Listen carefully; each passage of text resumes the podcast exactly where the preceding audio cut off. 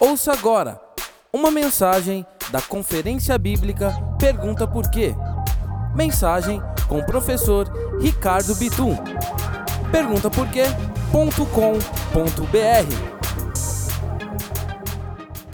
Meus irmãos, vamos abrir as nossas Bíblias em Marcos, capítulo de número 6. Marcos, capítulo 6.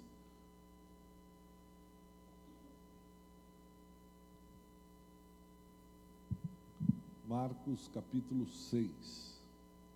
Vamos ler a partir do versículo de número 21. Marcos, capítulo 6, versículo de número 21. Tendo Jesus voltado no barco para o outro lado, afluiu para ele grande multidão, e ele estava junto do mar. Eis que se chega a ele um dos principais da sinagoga, chamado Jairo, e vendo-o, prostra-se a seus pés, e insistentemente lhe suplica: Minha filhinha está à morte. Vem, impõe as mãos sobre ela para que seja salva e viverá. Jesus foi com ele. Grande multidão o seguia, comprimindo-o. Aconteceu que certa mulher que havia 12 anos vinha sofrendo de uma hemorragia. E muito padecer a mão de vários médicos, tendo despendido tudo quanto. Oi? Olha, eu falei seis. Marcos 5, 21.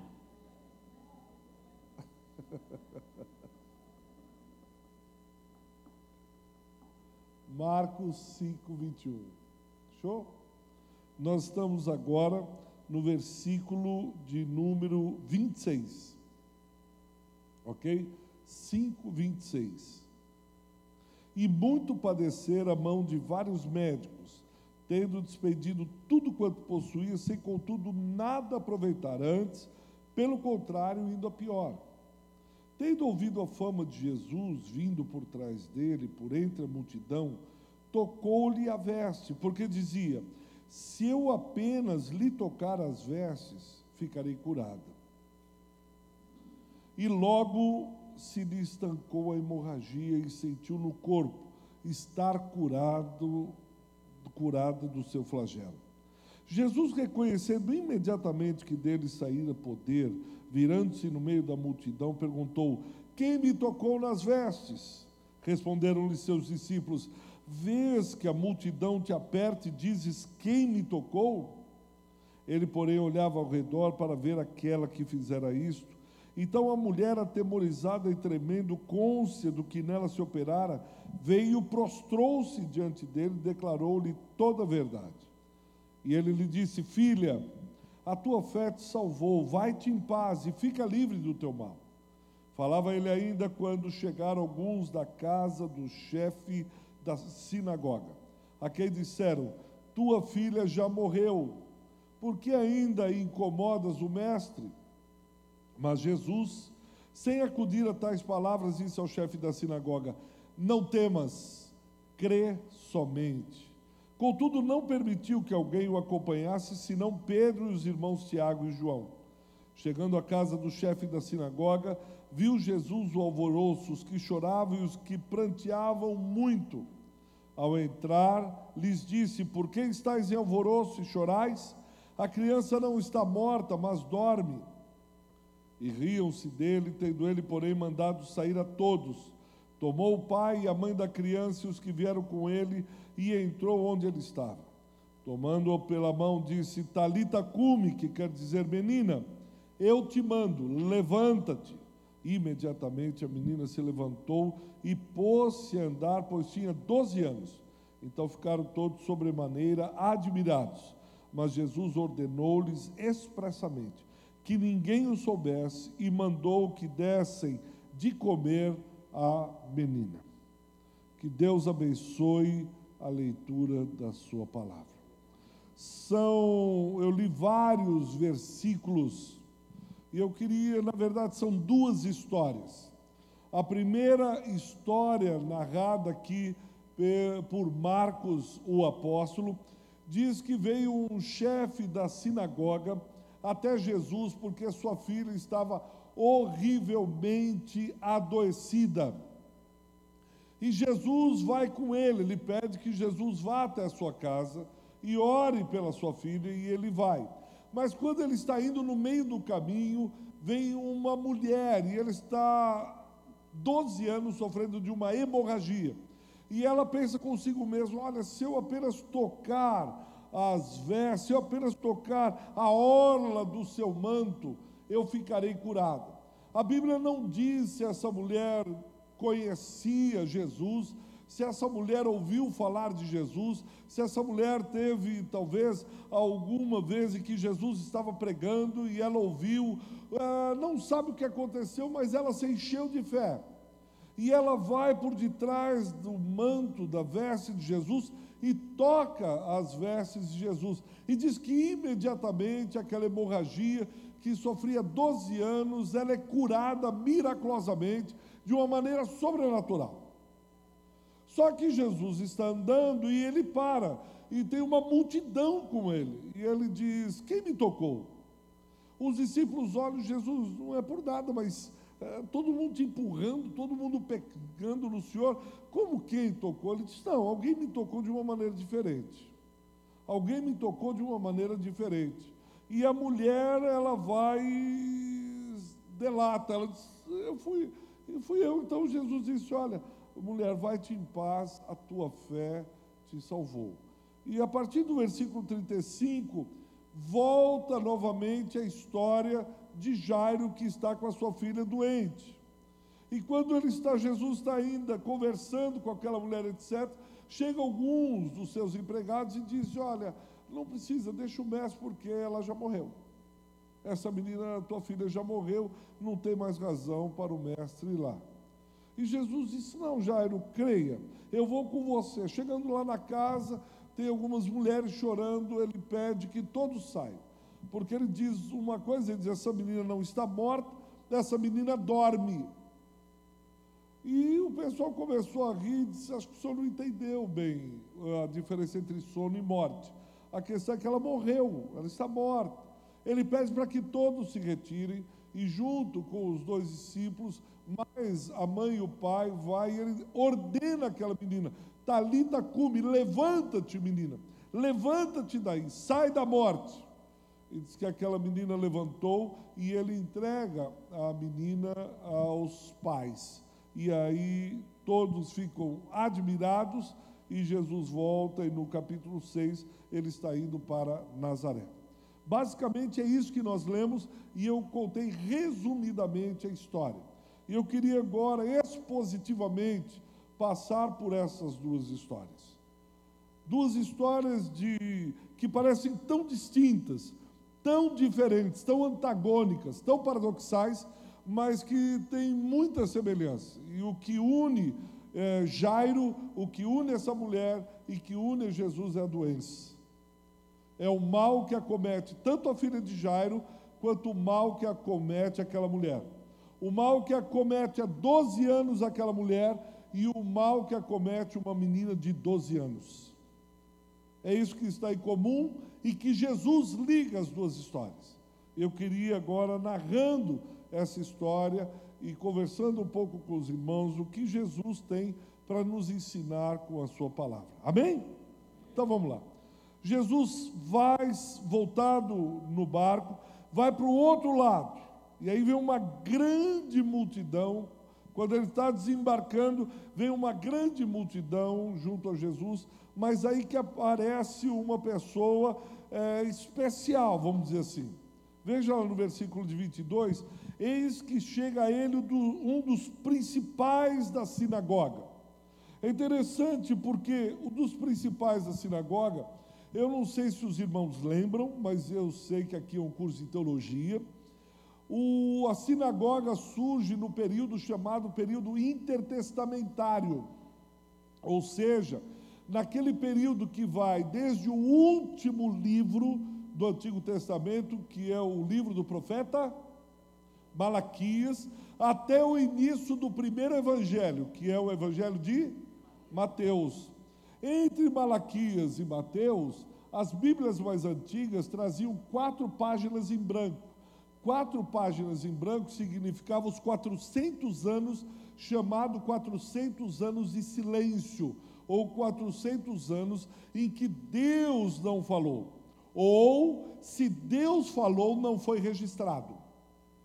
Deus não permitiu que fosse registrado absolutamente nada durante esses 400 anos. Se os profetas falaram, não foi registrado. Então ficaram 400 anos, chamados 400 anos de silêncio, onde não se registrou palavra profética nenhuma. Só que nesses 400 anos, tanto Israel como Judá já estavam cativos em 722, mais ou menos 721, Israel, porque você tem o reino do norte e o reino do sul. O reino do norte, em 722, é levado cativo para, com os assírios. E aqui, em 541, mais ou menos 536, talvez, é levado Judá. A, o, as dez tribos do norte não voltam mais, ficando apenas as duas tribos que foram cativas da Babilônia, elas voltam em três grandes movimentos. O primeiro movimento, Zorobabel. Zorobabel traz um primeiro momento. Depois é trazido Neemias e depois Esdras. Esdras, Neemias e Zorobabel, eles vêm em três movimentos de volta à terra prometida. Nessa volta eles estão sem templo eles estão sem lugar para cultuar, e era muito importante você ter um lugar para cultuar, porque você sabe que, principalmente no livro de Levíticos, você tem uma série de rituais, e eles precisavam fazer os rituais. Então eles criam uma espécie de mini templo. Está tá tranquilo? Pode ir. Mesmo? Então tá. Eles precisam de um pequeno templo, vamos chamar assim, que é chamada sinagoga, ou assembleia, o lugar onde os cultos dos israelitas vão ser ministrados. E há toda uma liturgia. Você tem três principais é, status, ou categorias, ou funções dentro da sinagoga. A primeira seria o principal da sinagoga. O principal da sinagoga seria o líder. Vamos dizer aqui, seria o pastor. Ele seria o principal, ele que comanda toda a liturgia. Depois você tinha os anciãos. Os anciãos trabalhavam na co cooperando, ajudando. Eles caminhavam e ajudavam na sinagoga. Por exemplo, abra sua Bíblia aí, Lucas capítulo 7, versículo 3 você vai ver a menção aí da, do ancião da sinagoga. Abriu a tua Bíblia? Lucas, capítulo 7, versículo 3. E vendo o Senhor moveu-se. Aí está o 13, é Lucas 7, 3. Eu sempre leio na Bíblia, agora que ler ali errei. Lucas 7, 3. E quando ouviu falar de Jesus, enviou-lhe uns anciãos dos judeus, rogando-lhe que viesse curar o seu servo. Está vendo? O ancião ajudava o principal da sinagoga. E por fim, o assistente. Abra sua Bíblia em Lucas capítulo 4, já que você está em Lucas, o versículo 20. Lucas capítulo 4, versículo 20 e cerrando o livro e tornando-o a dar ao ministro, assentou-se, e os olhos de todos da sinagoga estavam fitos nele. O assistente pega a Torá, ou o rolo do livro, ou a lei, ele sai de, de um lugar que parecia um, um, um santo dos santos, ele tira o rolo e entrega o rolo para Jesus. Esse é o assistente e entrega para Jesus para que Jesus leia. Jesus lê Isaías 53. Jesus frequenta a sinagoga, ele é judeu. Então você tem o principal da sinagoga, você tem o ancião e você tem o assistente. Se você nunca foi numa sinagoga, vai. É uma experiência interessante. Até hoje, eles conservam um rolo, a Torá, ali dentro daquele lugar, do Santo dos Santos.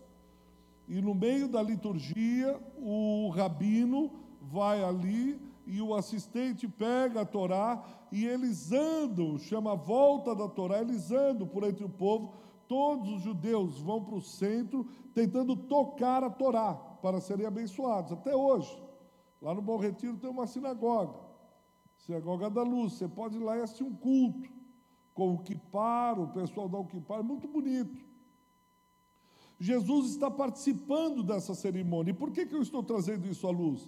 Porque o principal da sinagoga, ele não era qualquer um. Você tinha uma série de requisitos para que a pessoa chegasse a ser o principal da sinagoga. Ele precisava ter boa reputação entre todos. Ele não podia ser um camarada que devia para alguém. Ele não podia ser alguém que fazia negócios escusos. Ele precisava ter conhecimento da Torá. Ele precisava conhecer bem a lei, porque o principal da sinagoga chegava mesmo a julgar causas.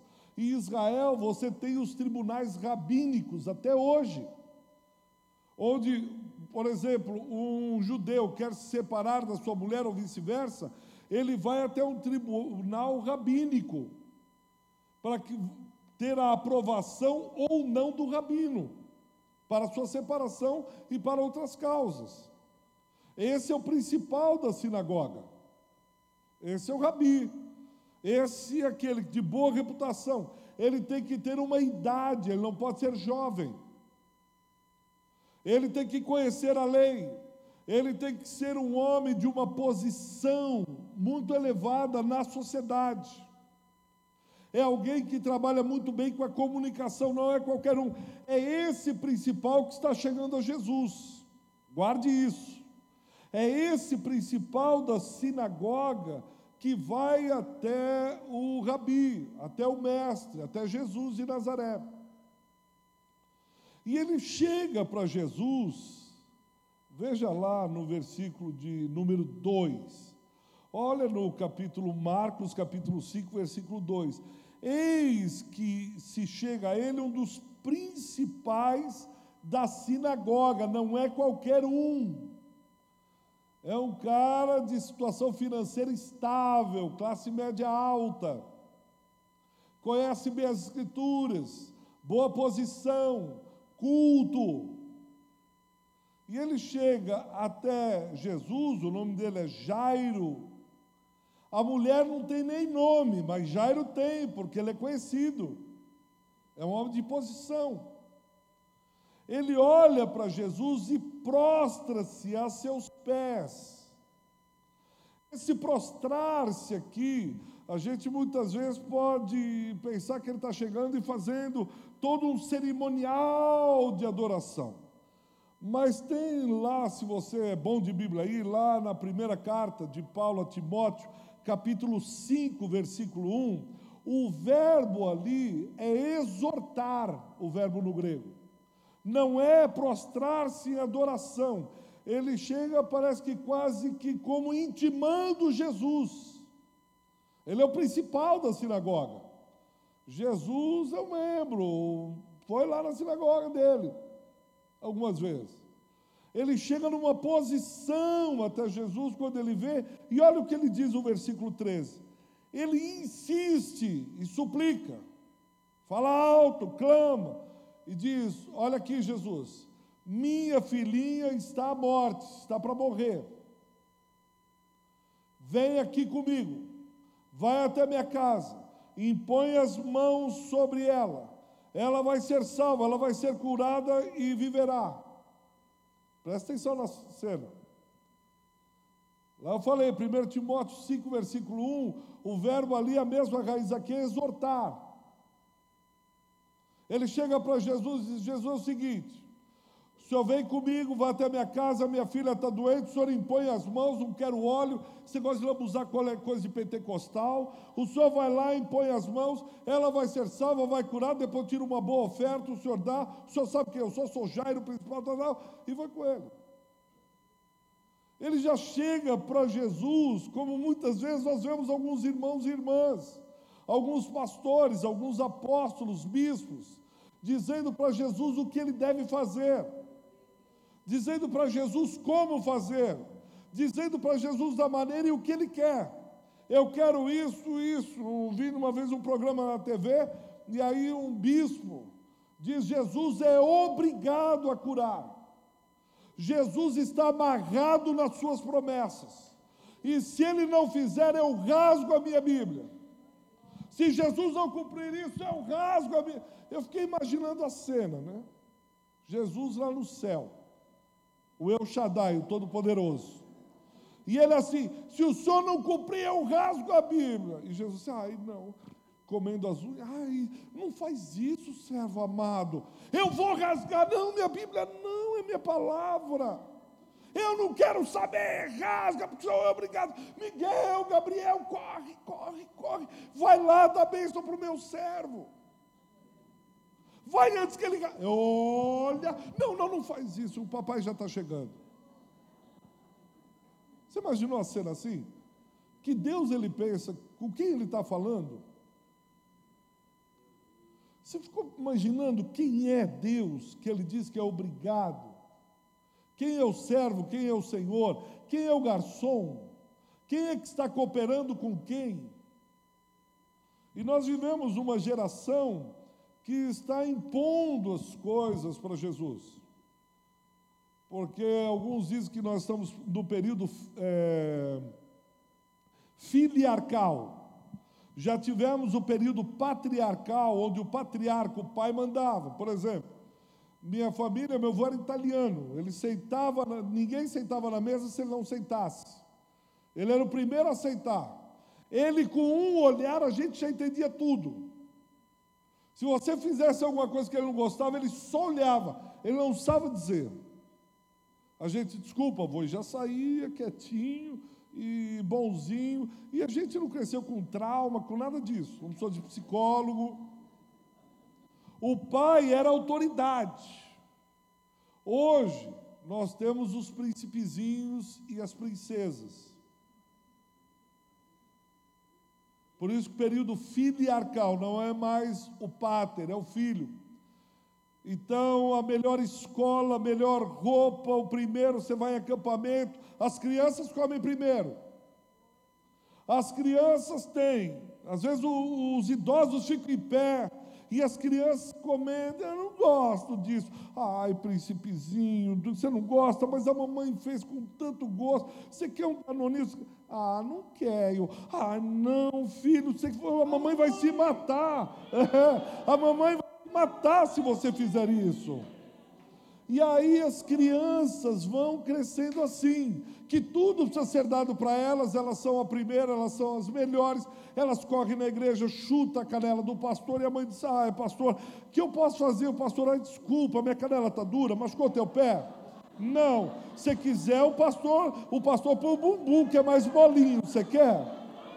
É mais molinho, não machuca o pé do príncipe, não machuca o pé da princesa, não, não é é filiarcal.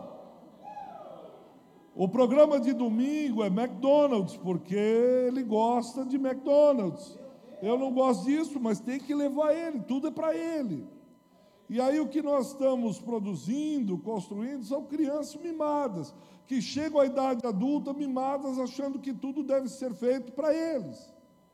Isso a gente como pastor, carrega essa geração, ajudando eles no casamento, porque está numa crise. Você imagina o príncipe, o príncipe do papai e a princesinha da mamãe casando. Imaginou? O príncipe disse: Mas minha mãe, mamãe e papai sempre fizeram tudo para mim. E a princesa disse: Papai e mamãe sempre fizeram tudo para mim. Eu sempre tive do bom e do melhor. Agora eu quero aquilo. Ele disse: Mas eu também quero. Eu não gosto disso, mas eu gosto. Eu quero assistir esse canal, mas eu quero aquele. Eu quero ir para essa igreja, eu quero ir para aquela. Eu quero fazer isso, eu quero fazer. Aí fica uma guerra de egos, uma guerra de vontades, de desejos. Aí eles vão e dizem assim: nós vamos separar, porque eu tenho direito de ser feliz. Eu tenho direito de ser feliz. E a Globo ensina, através das novelas, os nossos príncipes e as nossas princesas a fazer exatamente aquilo que eles não desejam e têm o direito de ser feliz. E cada um faz aquilo que acha que tem que fazer, desde que ele seja feliz. Você tem o direito. Por isso que lá eu digo: você quer casar? Quer. Ó, você tem que fazer o teu cônjuge feliz. O outro. Você tem que fazer a tua esposa feliz. E a tua esposa tem que querer você feliz. Ela morre para que você seja feliz e ele morre para que você seja. Um morre os dois. Isso é cristianismo. Quando a gente morre para os nossos próprios desejos, morre para a nossa própria vida. Estamos crucificados com Cristo. Tomamos a nossa cruz e sigamos. Pastor, é pecado crente usar uma cruz? Não, não é. E imagem, desde que seja a sua imagem lá, para te lembrar que você está crucificado com Ele. Aí você pode ir, tem que ter a tua imagem lá. Dizer, eu estou crucificado com Cristo. Não é pecado, é bíblico, é verdade, é bíblico. Você crucificado naquela cruz, significa que você não tem mais vontade, você não tem mais desejo, ainda que você seja o principal da sinagoga. Agora, o que é lindo é que nós servimos um mestre que, se fosse eu, quando esse pastor, esse bispo dissesse isso, eu rasgo a Bíblia, eu não quero, eu diria: como é que é? Ou pegaria um raio do dedinho e fazia, zzz, queimava. Ou mandava abrir a terra, abre terra, e o cara ah, dizia: entendeu? Você entendeu quem é que manda aqui, ô garotão? Você entendeu? Aqui, que aqui, mano. Graças a Deus, Deus não sou eu, né? Graças a Deus. Que quando eu soube, nem eu, né? Acho que eu fazia eu mesmo, morria. Olha qual a reação de Jesus no versículo 24. O que, que Jesus fez? Você vê o caráter do Deus ao qual servimos? Ele olha e diz: Jairo, só andando junto com você, você vai aprender quem eu sou na comunhão, você vai aprender quem é o Senhor, quem é o servo. Ele se dispôs a andar comigo e com você. Ele desce da sua glória, se faz homem como nós e disse: Eu vou andar com vocês para ensiná-los. Eu não vou ensinar vocês soltando o raio do céu. Eu não vou ensinar vocês abrindo a terra eu os amo muito. Por isso eu vou me fazer como um de vocês e vou andar no meio de vocês. E eu acho que Jairo saiu com o peito estufado, dizendo assim: é, comigo assim. aqui tem homem, aqui tem café no bolo. Eu falo com Deus, a hora acontece. E olha que eu só falei, ele nem. Ai, se ele fala alguma coisa. Porque comigo eu falo e obedece. E aí Jesus olhando e dizendo: Jairo, você ainda vai entender. Jairo, calma, você está se achando não a última bolacha do pacote, você está se achando o próprio pacote. Mas você vai entender que na caminhada, no dia a dia, que não é assim. Você vai entender que eu sou o Criador, eu sou o Senhor. E eu vou andar com você, não porque eu tenho medo de você, porque você está mandando, você ameaçou de rasgar a Bíblia, ou de me deixar, ou de abandonar a igreja. Eu vou andar com você porque eu te amo. Só essa razão pela qual eu vou te seguir agora. Porque Jesus foi com ele, seguindo. Vem comigo. Esse Deus os ama tanto e tem um caráter que ele diz: vamos junto. E aí, grande multidão o seguia, comprimindo. Mas aí entra uma outra história que parece que desconexa. No versículo 25, entra uma mulher, e essa mulher ela está com uma hemorragia. Veja lá Levítico 15, versículo 19. O que essa mulher tem que fazer? Levítico 15, 19. Essa mulher é impura. Levítico 25, 19. Quando a mulher tiver fluxo, e o fluxo de sangue estiver na sua carne, ela tem que se afastar por sete dias. Qualquer um que tocar essa mulher ou for tocado por ela, o que, que ele é? Imundo, impuro. Essa é a lei. Essa mulher está há quanto tempo com o fluxo hemorrágico? Doze anos. Quanto de impuro ela é? Quanto impura é essa mulher? A lei diz que ela é impura se ficar apenas alguns dias. Ela tem que se separar por sete para ser purificada. Período da sua menstruação, ela está impura. Claro, são leis por causa da higiene do povo. O sangue é rico em minerais, ele propicia vermes, bactérias, vírus, etc. Então precisa, Deus é sábio, tira. Ela não pode estar no meio agora, deixa passar isso. Aí ela volta. E essa mulher aqui, ela olha e diz: se eu não for tocar no mestre, se eu não for em direção a ele, eu vou para quem? Se eu não chegar perto dele, eu vou para quem? Eu não posso me purificar.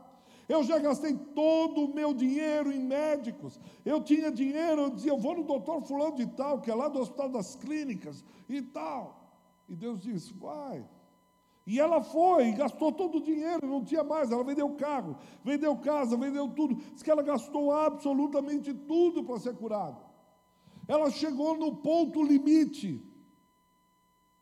Ela disse: Eu não aguento mais essa impureza, eu não aguento mais a miséria, eu não aguento mais esse sangue fluindo, eu estou perdendo a minha vida dia após dia. Cada gota de sangue que sai, cada fluxo, eu estou perdendo a vida porque no sangue está a vida. Essa mulher está 12 anos perdendo a vida. Não tem dinheiro que compre, não tem médico que cure, não tem ninguém mais, não tem nenhuma porta para ela bater. Não tem lugar mais para ela ir. Ela entendeu a graça de Jesus Cristo.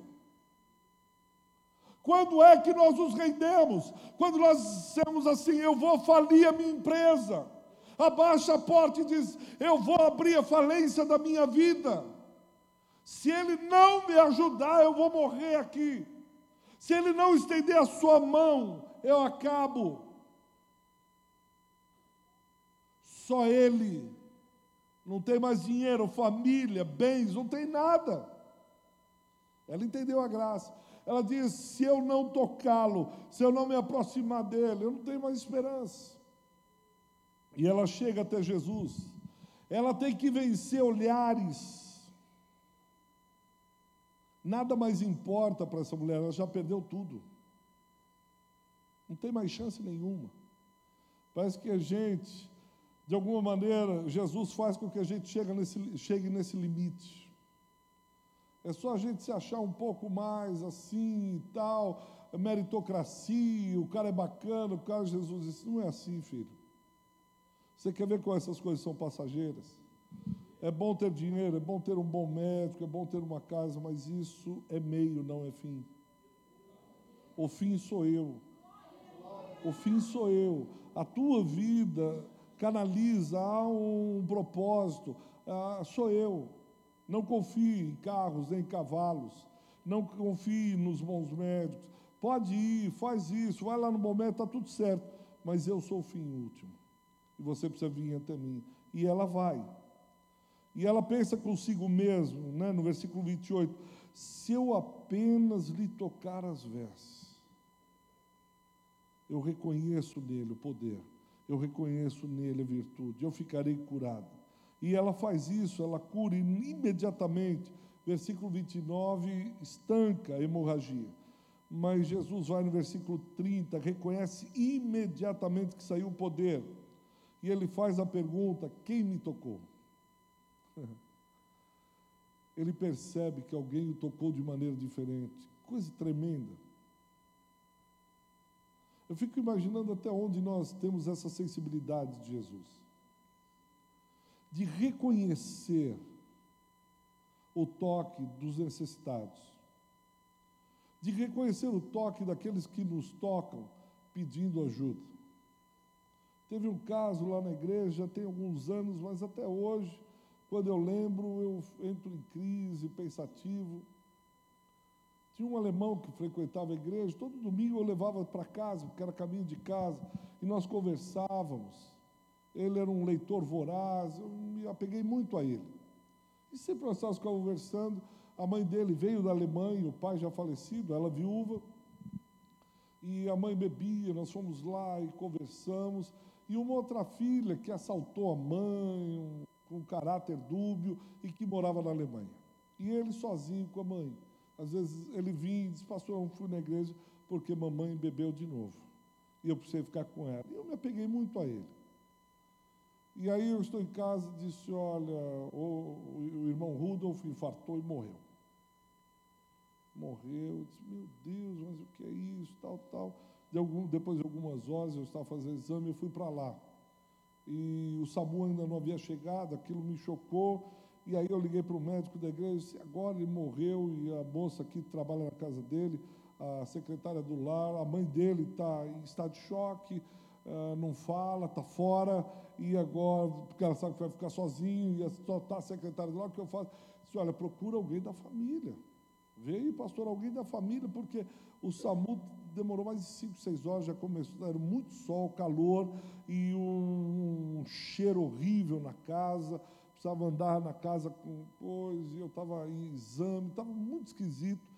E aí eu fui, disse, olha, precisaria. Ligou para a irmã dele, liguei, mas a irmã dele disse que não dá tempo de chegar, que cada um se vire por aí. Mas não tem ninguém na casa, não tem nenhum parente e tal.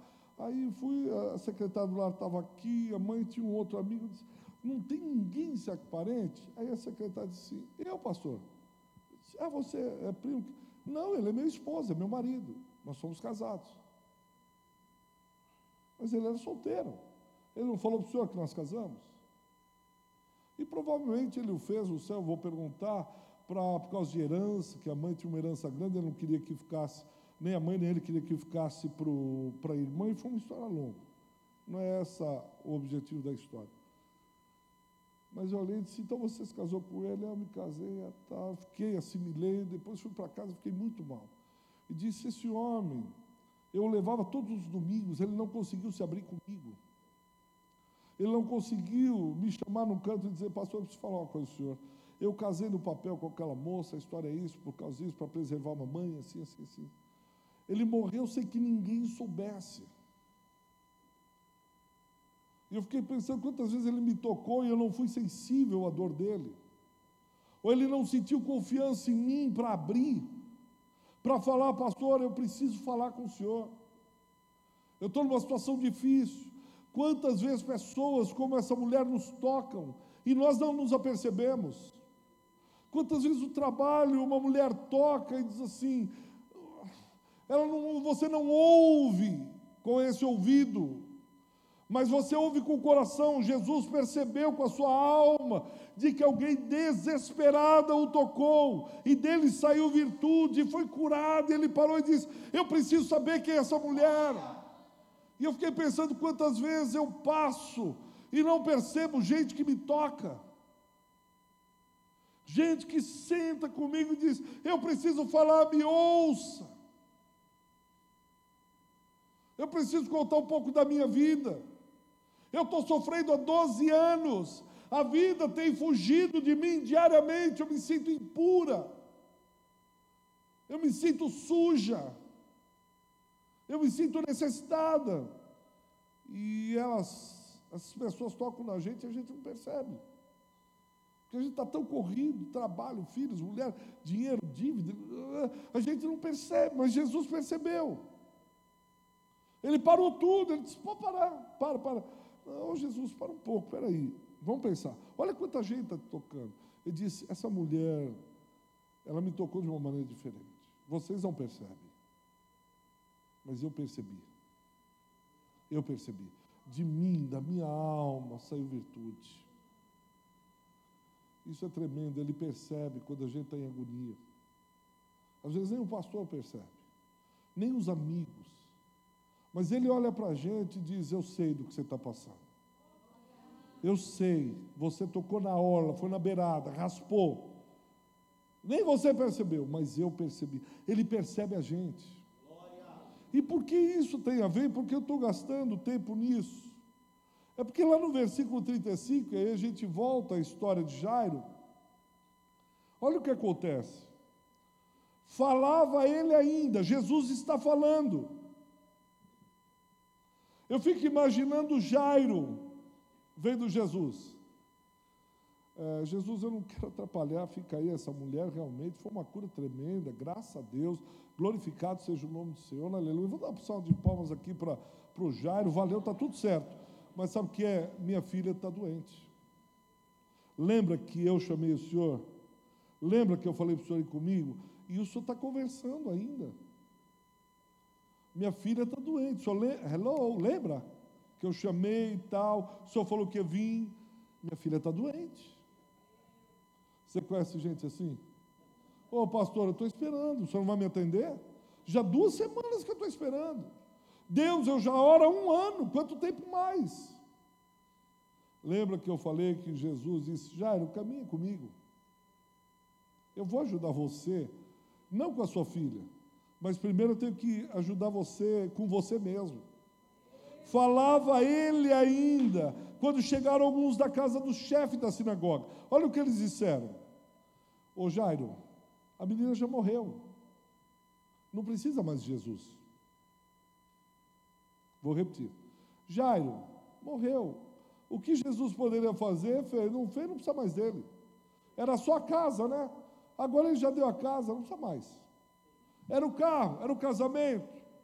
Já deu, pode ir embora, mestre. Obrigado, tranquilo, valeu. Consegui a casa que eu queria, parei de beber, ótimo. Já usei o senhor. Se precisar de novo, eu volto, tá? Já viu o jeito? Está na igreja e depois de tempo dele só depois volta e pastor. Ai, minha vida, meu casamento, meu emprego. Aí depois que ele está bem aceitado, ele diz, pastorzão, joia, essa igreja é uma bênção, viu? Mas, mais seis meses fora. o nome que está acima de todo nome, Jesus. Eles chegam assim, e eu fico pensando Jairo olhando e dizendo: Caramba, hein, mestre? O senhor é dez. É isso que é religião?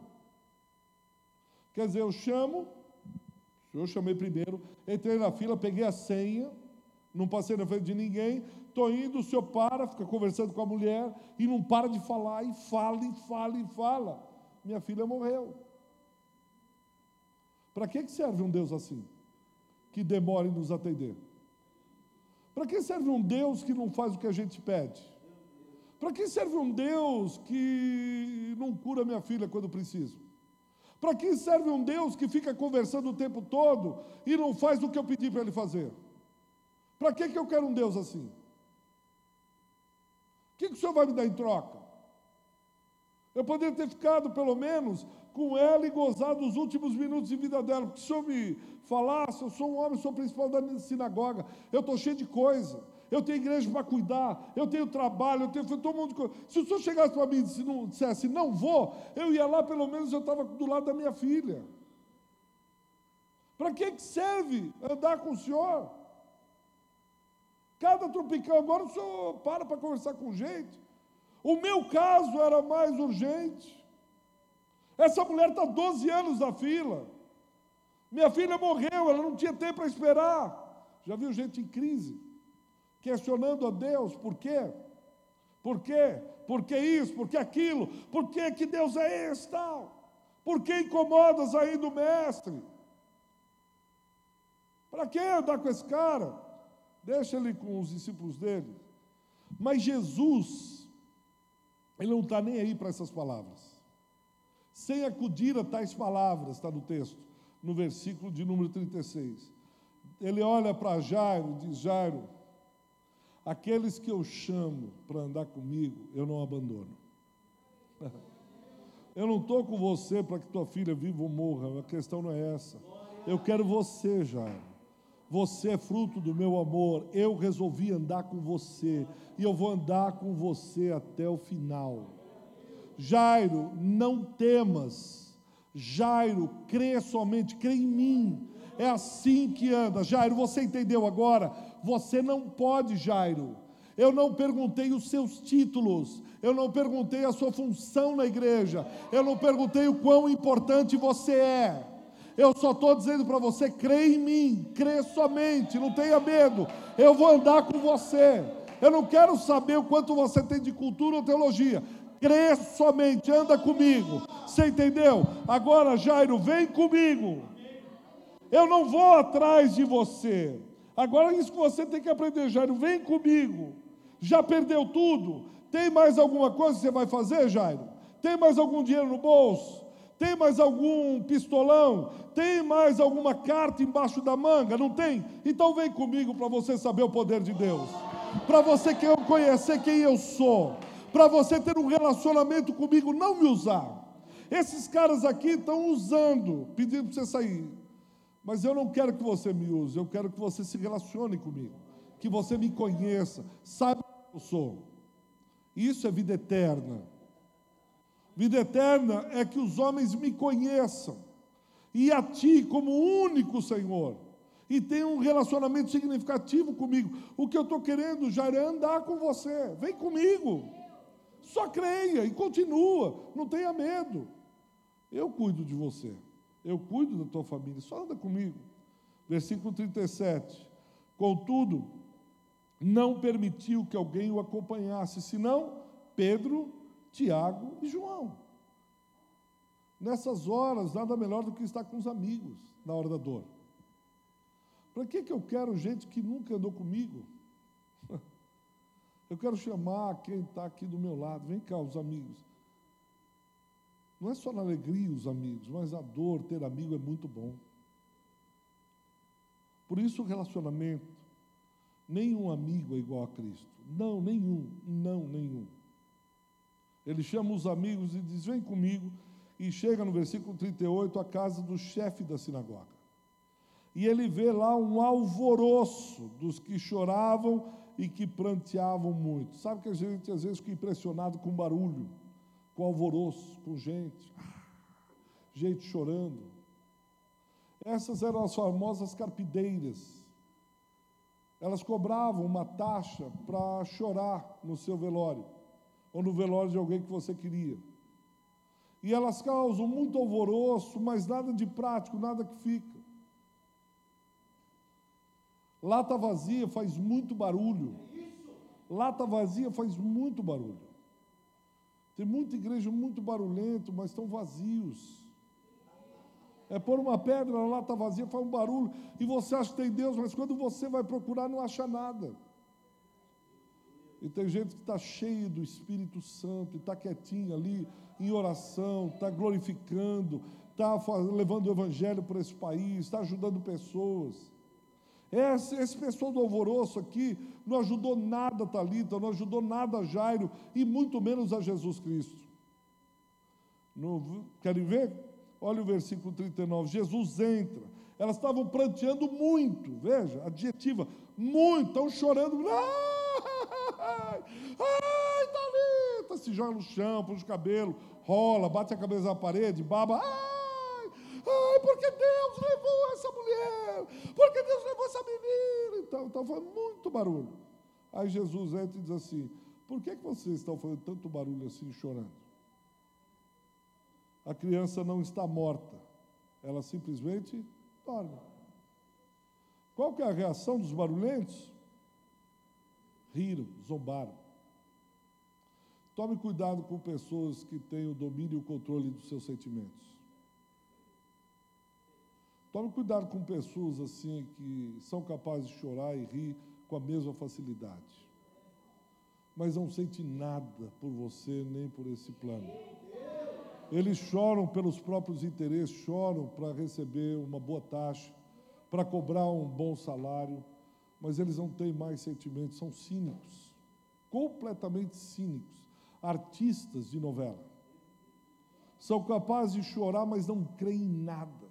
São capazes como Jairo no começo, ajoelhar, fazer que está adorando, e aleluia, e faz, e rodopia, Matrix, ah, e tal, faz tudo.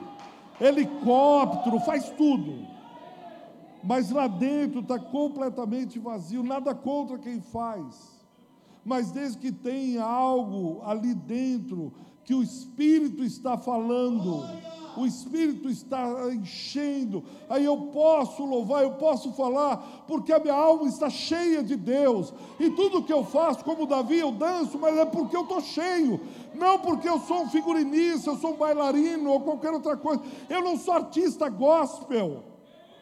Eu sou crente, então, como Davi, eu danço, porque a arca entrou em Jerusalém, a arca é a presença de Deus. Aí eu entro lá, aí eu entro. Quantas vezes na igreja eu ouvi, e Jesus dá a palavra, e se diz então: aqueles homens pecaram e foram contra Jesus. Oh, glória! Glória do quê? Qual a glória? E as pessoas atirarem pedra em Jesus. Aquele glória não tem nada a ver com nada. São carpideiras. Aquele aleluia, carpideiras. Essa gente ri de Jesus. Elas não estavam chorando muito e de repente estão rindo. Você olha e diz: por que, é que você está rindo? Do que, é que você está chorando? Você não é capaz de explicar o seu sentimento. Você não é capaz de sentir a dor de Jairo. Você está chorando aí simplesmente porque Jairo está te pagando. Não porque você está sentindo alguma coisa por alguém. Não porque você está sensível à dor do teu irmão, à dor da tua mãe, à dor do teu próximo. Você está rindo não porque você está se alegrando com o teu próximo, você está rindo porque você está zombando. Essa gente, Jesus olha e diz assim: tendo ele, porém, mandado sair a todos, Jesus diz: por favor, dá licença, eu quero trabalhar só com os crentes. Pode sair, por favor, pode ir embora, pode ir embora. Pode ir embora. Eu quero somente os crentes comigo, porque crente é sincero. Crente, quando ele chora, ele chora de dor. Quando ele ri, ele ri de alegria, porque a alegria dele vem do Senhor.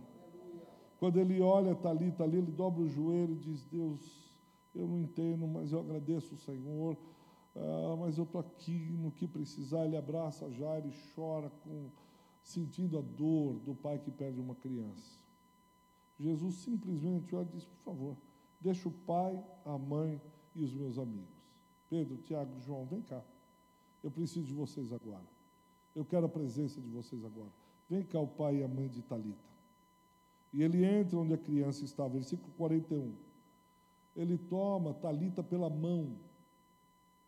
Ele pega a mão da menina com um gesto assim: Eu estou aqui. Talita, você não está só. Jairo, você está vendo? Jairo, você entendeu? Quando você não tem mais forças, quando você não tem mais disposição, você não tem mais nada. Eu só parei para que você tivesse o exemplo daquela mulher. Eu não parei batendo papo porque eu sou um Deus fanfarrão. Tem um propósito a demora para ir até a tua casa. Eu precisava te mostrar que eu sou o Senhor da morte o Senhor da vida, o Senhor do universo. Eu precisava que você entendesse isso, Jairo. Você não vem dar ordens para eu fazer isso, aquilo, outro. Eu vou mostrar para você que quando tudo acaba, ainda há esperança, eu estou aqui. Eu estou andando com você. Eu sou Deus de toda a terra. Eu sou o Senhor da vida. Abra sua Bíblia, Hebreus capítulo 2, último texto, Hebreus capítulo 2, vamos ler o versículo 14. Hebreus 2, 14. É um Deus que anda comigo e com você, que, como Jairo, a gente tem uma série de problemas, esquisitices, mas ele diz: Eu decidi andar com você. E ele diz assim, falando de Jesus, Hebreus, capítulo de número 2, versículo 14 e 15. Visto, pois, que os filhos têm participação comum de carne e sangue, desses também ele igualmente participou, Jesus, para que por sua morte destruísse aquele que tem o poder da morte, a saber, o diabo, e livrasse a todos que, pelo pavor da morte, estavam sujeitos à escravidão por toda a vida. Talita estava sujeita à escravidão por toda a vida, assim como seu pai Jairo. Mas aquele que venceu a morte, o Senhor da vida, estendeu a mão e disse: Menina, põe-te em pé. Vida, volte a essa menina. Morte, saia imediatamente. Fatura liquidada. Jairo, você entendeu quem é o Senhor? Você entendeu quem segue quem? Você entendeu sobre o nosso relacionamento? Você entendeu vida eterna? Você entendeu o que é andar comigo? Eu vou chorar com você, eu vou rir com você, eu vou andar com você, eu vou parar para conversar. Mas isso tudo está sob o meu controle, sob o meu domínio, e é por amor a você, Jairo. É por amor a você. Eu fui com você, não porque eu temi você, eu fui e te segui, Jairo, não porque você era o bambambam. Bam, bam. Eu só andei porque eu te amo e quero ter um relacionamento com você.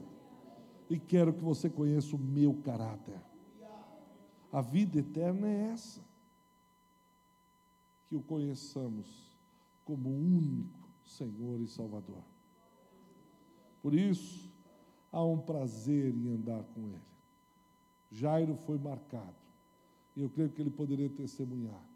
Hoje eu sirvo ao meu Senhor, não mais a religião. Hoje eu sirvo o Senhor da sinagoga. Eu não sirvo mais a sinagoga, porque Ele deu vida para minha filha. Ele andou comigo. Ele fez proezas. No meio do caminho, Ele curou gente. Ele chamou seus amigos. Ele me fez discernir sobre aqueles que são profissionais das emoções. E Ele anda comigo por onde eu estiver. Hoje eu posso morrer em paz, porque o Senhor visitou a minha casa, entrou salvação na minha casa. A vida venceu a morte. Esse é o Evangelho. O poder da morte foi destruído. A ponto do apóstolo Paulo brincar com isso e dizer: Ó oh, morte, onde está, a morte, a tua vitória? Você que dizia pelos quatro cantos do universo que o homem morreria e não se levantaria mais. Onde está o teu aguilhão? Onde está a tua força, a morte? Porque o Deus da vida deu vida a Talita, deu vida a Jairo, deu vida à mulher, dá vida a mim, dá vida a você. Para que tenhamos um relacionamento com Ele. Abaixe sua cabeça por um instante, feche seus olhos, vamos orar. Não há homem ou mulher mais impuro que possa ser, que tocando no Deus puro não seja curado. A mensagem dessa mulher é dizendo: crê somente. Se eu apenas tocar, se eu apenas tocar nas vestes do Mestre, eu ficarei pura. Jesus não pergunta o quanto você fez ou quanto você deixou de fazer. Ele não perguntou onde você está, com fundo ou com o raso. Ele só pergunta assim: creia somente. Ele não está querendo saber se já morreu o teu casamento, se já morreu o teu trabalho, se há mortos entre os teus. A única coisa que ele diz para Jairo, ele diz: não tenha medo, não se preocupe, crê em mim, continua crendo continua seguindo. Nem tudo está perdido. Jairo vai buscar Jesus esperando uma cura e volta com uma ressurreição. Quem sabe algo está doente, profundamente doente, aí na sua alma, ou no meio dos seus, na sua vida. Você diz, mas eu só preciso disso, Jesus. Só que o Senhor cure. E você volte com a ressurreição. A ressurreição do seu casamento. Talvez alguns estejam com sonhos enfermos. Sonhos que você sonhou junto a Deus com ministérios, com propósito. O Espírito fala ao meu coração que algumas pessoas aqui enfermaram na caminhada, sonhavam, desejavam coisas, mas hoje parou, está tudo paralisado, como aquela mulher, por 12 anos. E hoje Deus está dizendo que pode, se você simplesmente tiver fé e crer e a vida não sairá mais de você.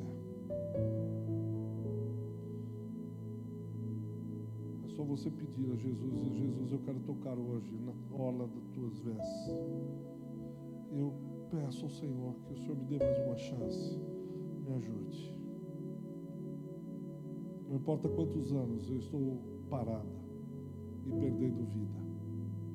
Hoje eu vou retomá-la, crendo no Senhor da vida. Entregue isso para o Senhor, meu irmão. Não retenha. Diz hoje é o dia que eu tocarei na orla das suas vestes. E a vida não sairá mais de mim. Em nome de Jesus. Não. Pai, olha para esse irmão, olha para essa irmã. Em nome de Jesus, eles não estão tocando em avental de médico. Não estão tocando interno de diretor de banco.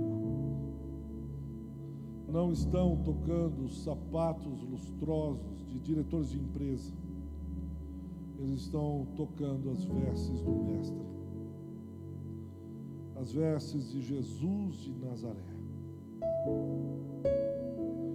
E isso é o que faz toda a diferença. Por isso, levanta, dá ordem como fizeste com a filha de Jairo. Esse irmão de pé, põe essa irmã de pé. Põe essa pessoa que esse irmão está pedindo, um filho, uma filha, um marido, uma esposa. Ponha de pé novamente. Visita o Senhor nessa casa. E que ele aprenda quem é o Senhor. Aprenda quem é Deus. Aprenda quem é o Filho Jesus. Em nome dele oramos agradecidos.